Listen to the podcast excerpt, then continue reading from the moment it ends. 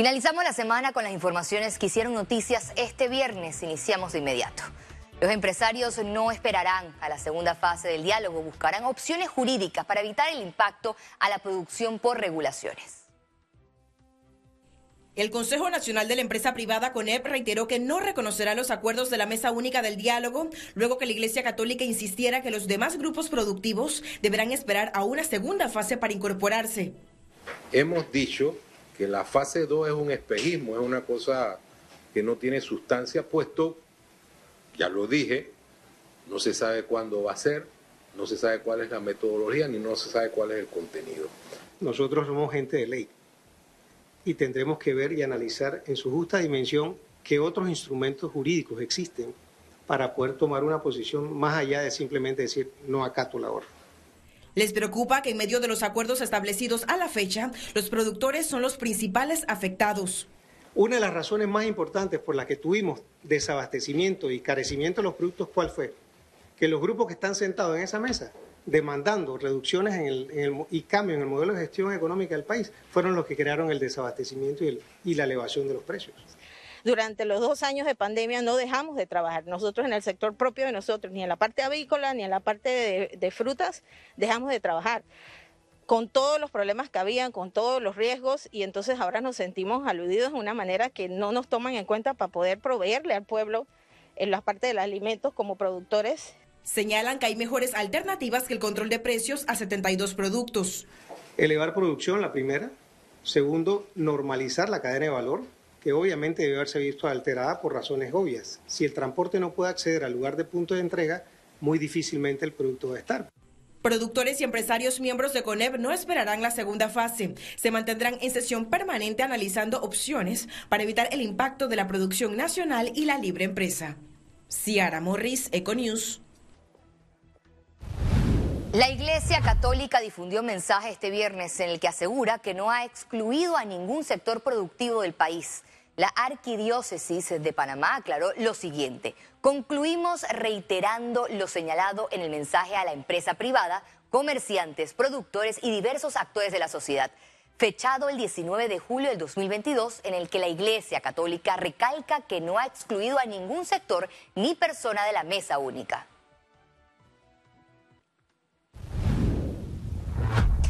El ministro de Salud, Luis Francisco Sucre, reiteró que todos los sectores vinculados al tema de medicamentos deben armar una propuesta única para solucionar los problemas del sector salud.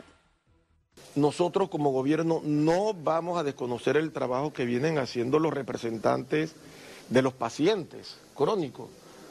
Ellos son uno de los principales interesados en este tema. Nosotros no vamos a desconocer la autoridad que tiene el colegio médico, que también está allí sentada.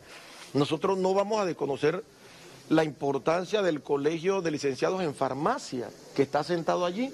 Nosotros no podemos desconocer a la Universidad de Panamá y así pudiera mencionar un sinnúmero de personas y organizaciones que están representadas allí.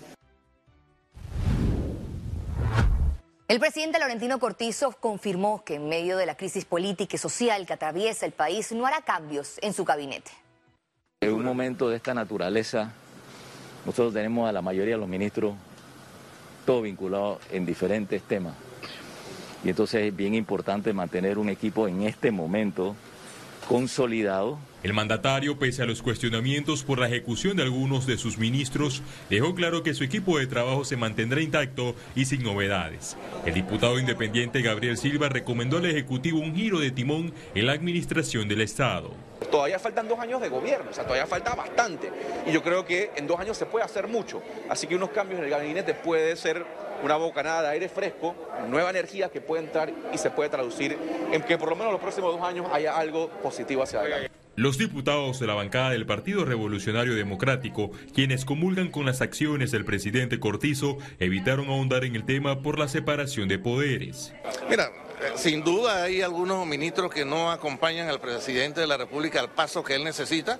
Hay otros funcionarios que eh, pasan desapercibidos en la administración pública, pero vuelvo y reitero, son decisiones que toma el propio presidente de la República. Yo pienso que el, que debe decir eso es el presidente de la República, que de repente le está funcionando y quién no. Desde el capítulo panameño de Transparencia Internacional no comparten la postura del gobernante. Pienso que hay que hacer esfuerzos muy grandes para recobrar la confianza ciudadana, que es el tejido que está debajo de cualquier democracia participativa. Por el momento, el gobierno de Laurentino Cortizo está concentrado en la mesa única del diálogo que logró apaciguar un estallido social. Félix Antonio Chávez, Econius. El precandidato a la presidencia por la libre postulación, Eduardo Quiroz, aseguró que el gobierno nacional no entiende lo que pasa en las calles que estamos viviendo en el país donde no se respeta a los ciudadanos, donde los gobiernos no escuchan. El principal deber de un gobernante es escuchar a la gente y la gente se ha manifestado de manera contundente. Si no comprenden la magnitud de la protesta, van a regresar y van a regresar mucho más fuerte, porque no podemos seguir viviendo en el país de echar la ley y echar la trampa. Docentes en el distrito de San Miguelito no acataron el llamado a huelga de los gremios magisteriales y prefirieron continuar con las, con las clases presenciales. El reloj marca las 7 de la mañana en el Centro Educativo Bilingüe Carlos A. Mendoza, en el corregimiento Belisario Porras. Los padres de familia, como si fuera un día normal de clases, llevan a los niños a las aulas para que continúen con el proceso de aprendizaje después de dos años donde los estudiantes se vieron afectados con los planteles cerrados a causa de la pandemia. En la mañana tenemos el grupo de sexto grado, uno, dos de cuarto grado y uno de tercero. En la tarde tenemos uno de cuarto, uno de quinto y uno de prekinder. El ambiente de alegría de los estudiantes en estos salones de clases contrasta con la realidad de otras escuelas del país que están cerradas, debido a que los docentes abandonaron las aulas para ir a las protestas, pero sin recibir un descuento salarial. Y ellos desde el primer día mandaron a sus niños, son unos papás bien comprometidos con la educación de sus, de sus acudidos y me han felicitado y me han dicho, maestra, gracias por estar aquí, por no dejar a, mis, a mis hijos sin la educación. Otro plantel educativo que no ha parado la jornada de enseñanza en el distrito de San Miguelito es el Centro Escolar Básico General Josefina Tapia. Aquí los alumnos, además de recibir clases al ritmo de los instrumentos musicales, con los tambores y redoblantes, se preparan para los desfiles del mes de la patria. Los docentes no se han detenido, están dando sus clases normales, están avanzando. Sus clases son normales. Cada tema se da, están tomando sus notas. La ex ministra de Educación, Lucy Molinar, recomendó al gobierno tomar medidas urgentes para evitar más afectaciones hacia la población estudiantil. Yo quiero recordar nada más que somos el país que menos atendió a su población estudiantil en el mundo durante la pandemia.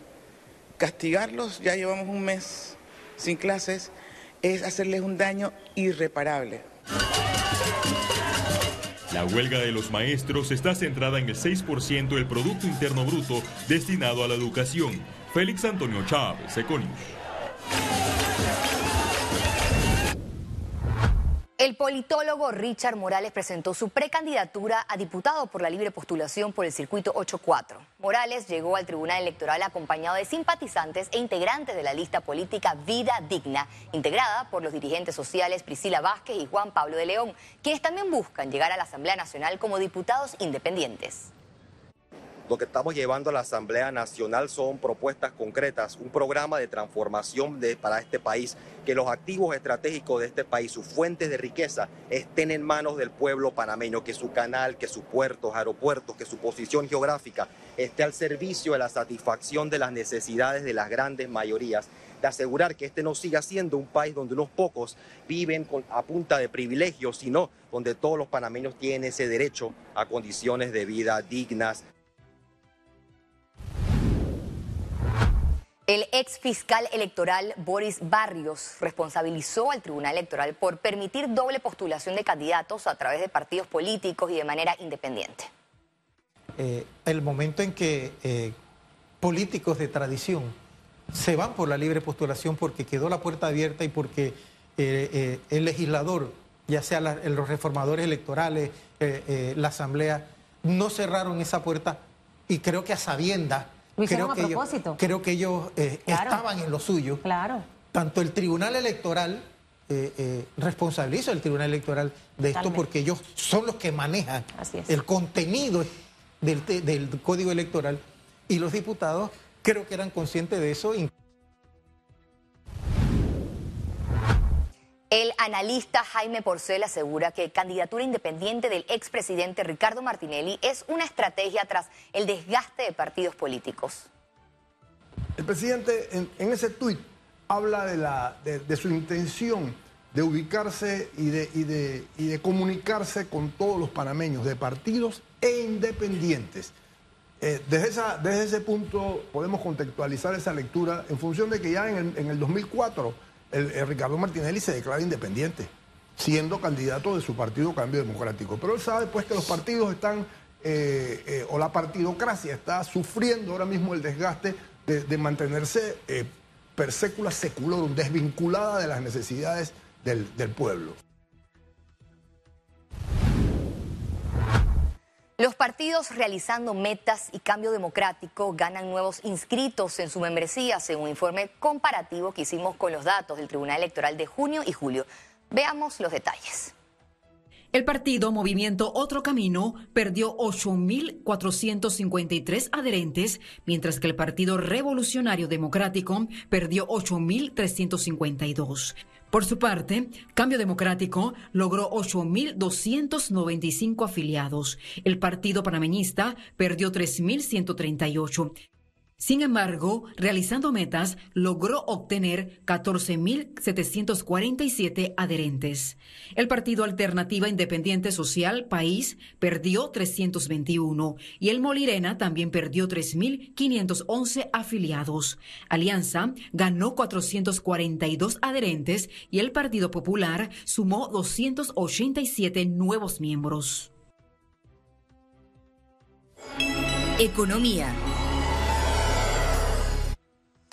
Avanza el comportamiento de los precios de los alimentos tras desabastecimiento por cierres de vías? Aquí le mostramos. Las ferias libres y mercados registran nuevamente abastecimiento de todos los alimentos tras una semana en la que los cierres impidieron la movilización de los mismos desde las provincias donde se cosechan. Econews realizó un recorrido en estos puestos y los precios se mantienen a la baja. Bueno, antes el tomate se conseguía como en 2.50, ya al menos bajó casi la mitad.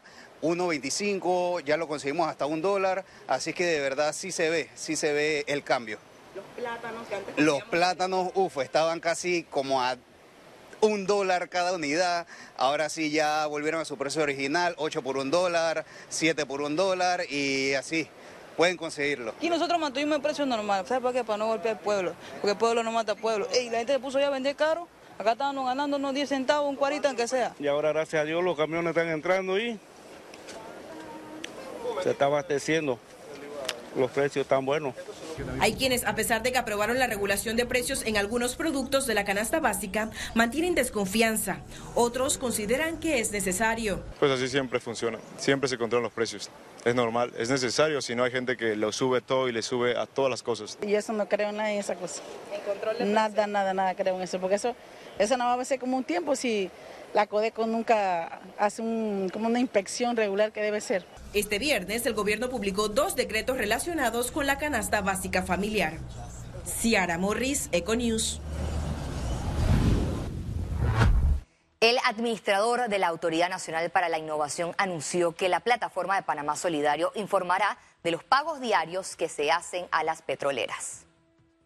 En efecto, el, el balance que tenemos, y muy rápidamente te comento, de que tenemos ya en estos momentos eh, más de 14 millones eh, de dólares eh, que el gobierno nacional está aportando con el subsidio de la gasolina 3 dólares con 25 a nivel nacional, solo para los autos particulares.